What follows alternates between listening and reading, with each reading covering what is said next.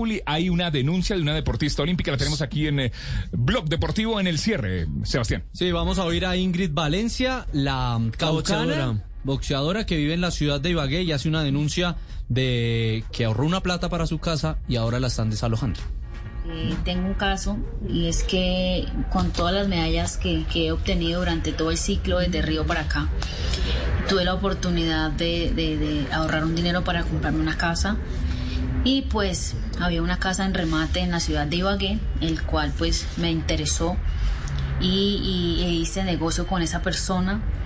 Ese señor eh, dijo que él era el secuestre, efectivamente fui al banco y sí, él aparecía como el secuestre de la casa. Le di 150 millones de pesos a este tipo, el cual él me entregó las llaves de la casa, pagó toda administración, dejó todo, luz, todo lo pagó y yo entré a la casa, llevo ya prácticamente un año viviendo ahí.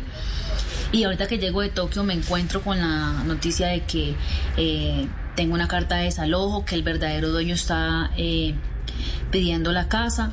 Y pues yo pagué por esa casa, hice un negocio con esta persona y ahora esta persona no me quiere devolver el dinero, no me da cara, eh, siempre es como con evasivas. Entonces pues yo quiero que esto se haga viral y que esta persona me devuelva mi dinero y que también se haga viral para que no le haga esta, esto mismo a otras personas.